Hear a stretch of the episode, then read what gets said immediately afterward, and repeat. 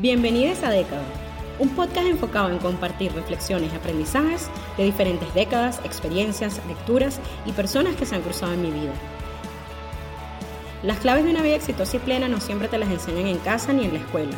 A veces las aprendemos conforme vivimos, observamos, leemos y escuchamos con atención a esos verdaderos maestros que nos rodean diariamente. ¿Y por qué privarnos de compartir ese conocimiento con los demás?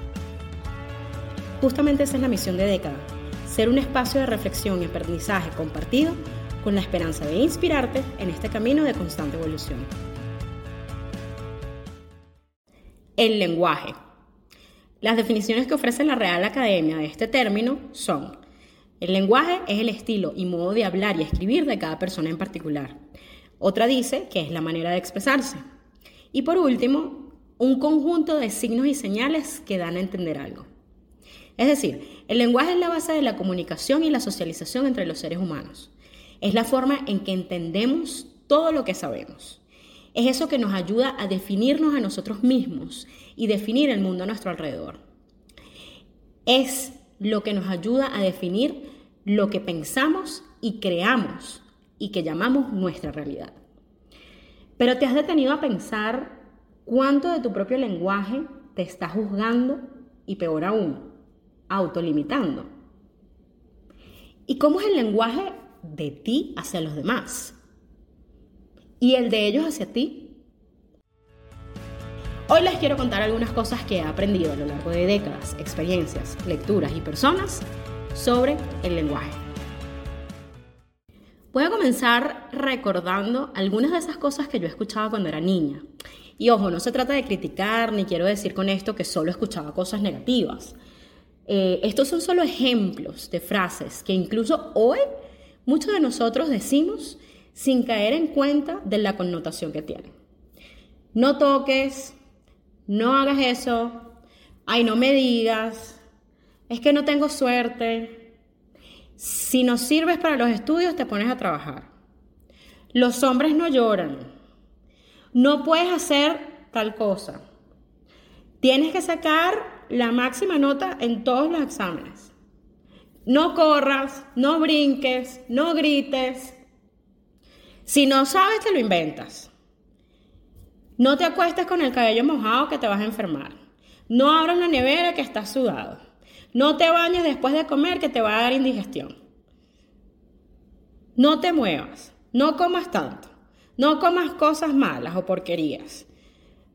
Uno se ropa hasta donde le llegue la cobija. Tienes que mejorar la raza. Cuando seas mayor, te vamos a arreglar la nariz para que la tengas más refinada.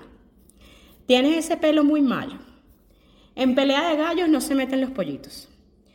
Si no juegas al básquet, te vas a quedar enana. Tienes que quemarte las pestañas estudiando para llegar a ser alguien. Hay que partirse el lomo para ganarse el pan de cada día. Unos nacen con estrellas y otros nacen estrellados. Bueno, y seguramente con escuchar todas estas se les ocurrieron muchísimas otras más. Lo que quiero decir es que desde muy temprano en nuestras vidas, incluso estando en el vientre de nuestra madre, es muy probable que estemos escuchando un lenguaje limitante sin siquiera darnos cuenta y obviamente sin ninguna mala intención.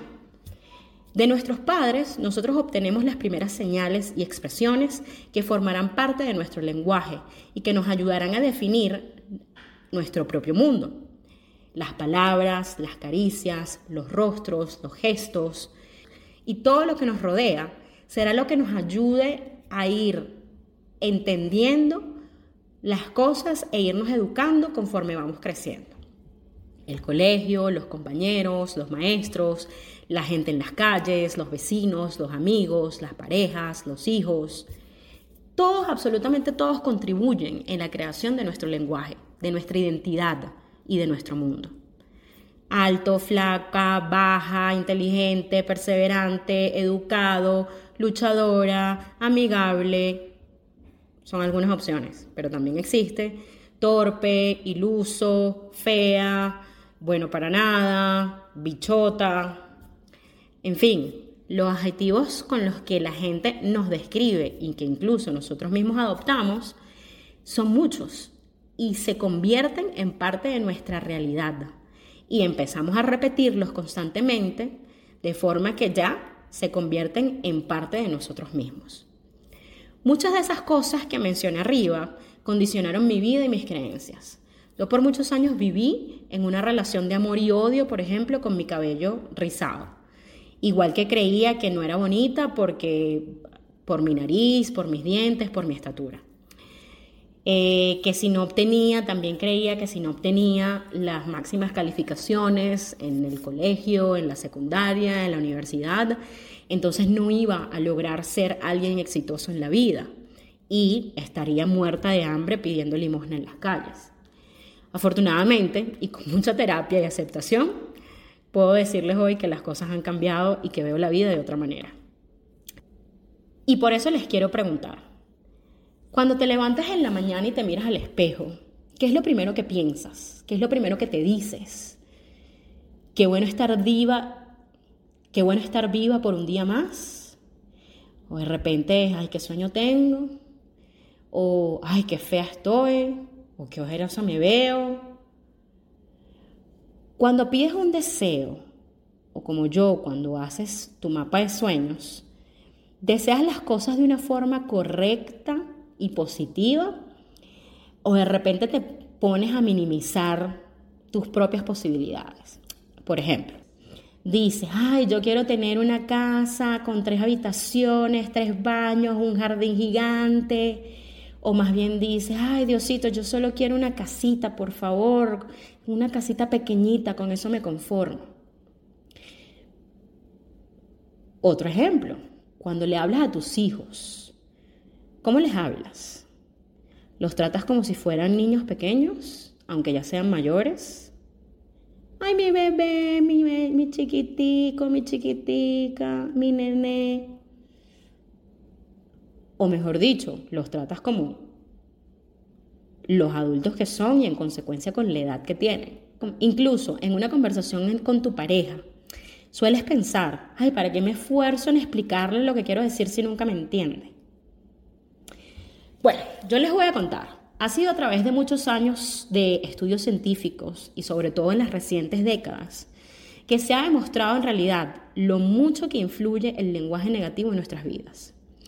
En una entrevista del diario La Vanguardia a un filósofo español llamado Luis Castellanos, que se ha dedicado toda su vida a la neurociencia y a las bondades del lenguaje positivo, él expresó lo siguiente con respecto al impacto del lenguaje negativo en las personas.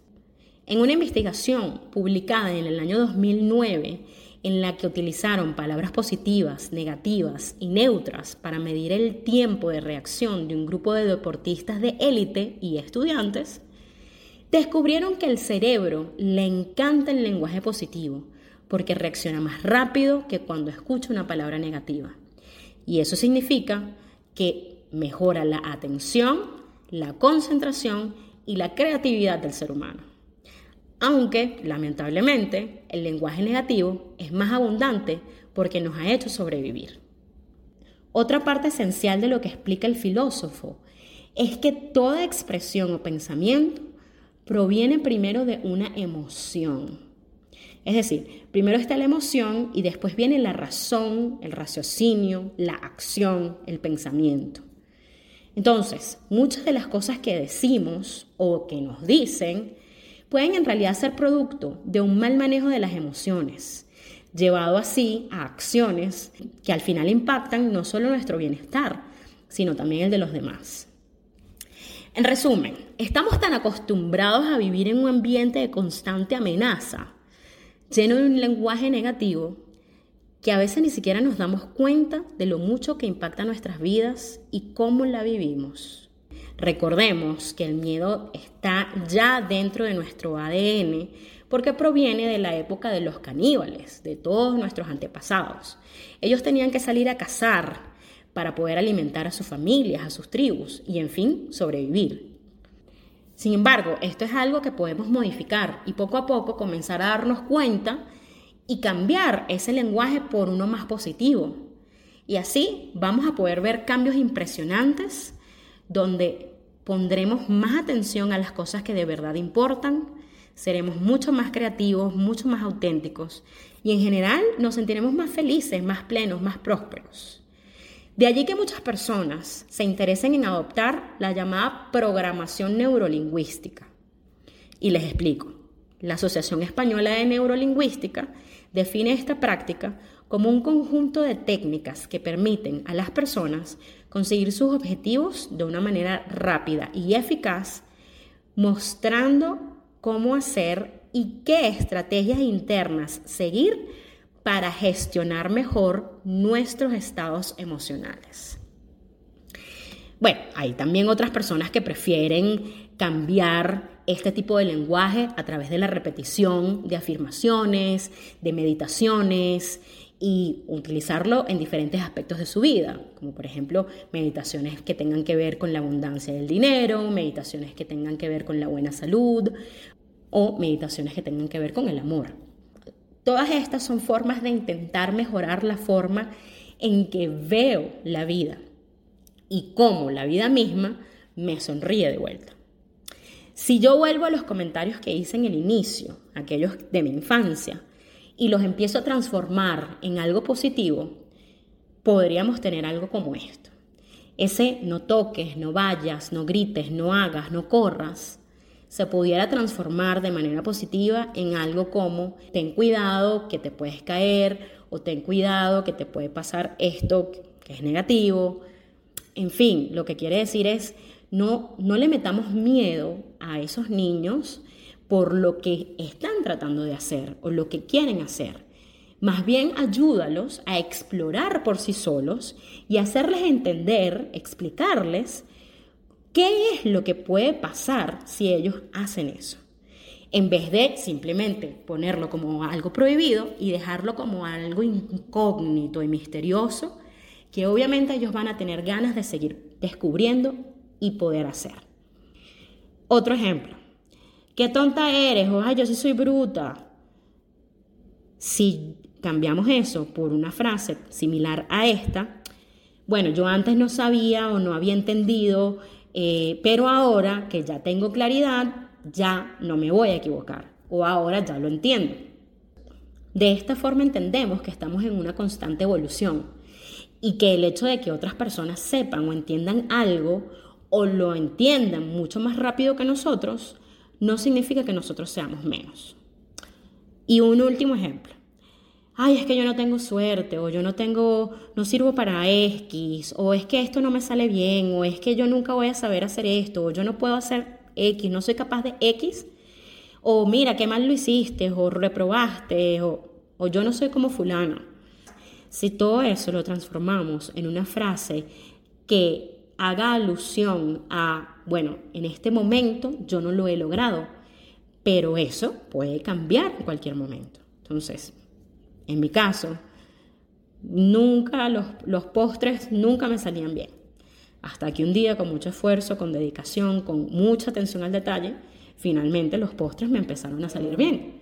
Entonces, yo tuve que cambiar un poco mi mentalidad porque de pensar, no, es que yo para la repostería nunca voy a ser buena, dije, ok, yo he intentado muchas veces hacer repostería y no me, y no me ha salido. Pero si yo pongo atención, si yo lo hago de manera cuidadosa y detallada y sigo las instrucciones correctamente, eso puede cambiar. Y efectivamente así fue. Bueno, ya para cerrar quiero hacer esta reflexión con ustedes. Si tomamos en cuenta que el lenguaje es una construcción de nosotros, los seres humanos, entonces también podemos afirmar que esa creación de nuestra realidad está en nuestras propias manos. Es decir, tú mismo que me estás escuchando, decides qué lenguaje quieres usar contigo mismo y de ahí qué lenguaje quieres usar con los demás y qué lenguaje le permites a los demás usar contigo. Ese lenguaje es positivo, abundante, próspero, de apertura, que da pie a aprender y evolucionar o todo lo contrario. Es cierto que no es fácil reconocer estas creencias o hábitos en nuestras propias vidas, porque tal vez llevamos toda la vida diciéndonos que somos de una forma u otra, eh, y eso proviene incluso de nuestros padres, de nuestras familias, repitiendo ese mismo tipo de cosas. Pero está en ti decidir si estás listo para ponerle un stop, para ponerle un pare a eso y cambiar tu lenguaje. Yo te invito a que te atrevas a cambiar del modo víctima o princesa o príncipe al modo empoderado, al modo reina o rey, a crear tu propia realidad, a verle el lado positivo a todo, absolutamente todo lo que vives y a agregarle sin miedo un todavía o un por ahora a ese no puedo o no tengo que está en tu mente. Recuerda seguirme en Instagram y TikTok como arroba coach Wendy Bolívar para más información sobre coaching, nuevos episodios de este podcast, mi blog Vía Alterna y próximos eventos, cursos y mucho más.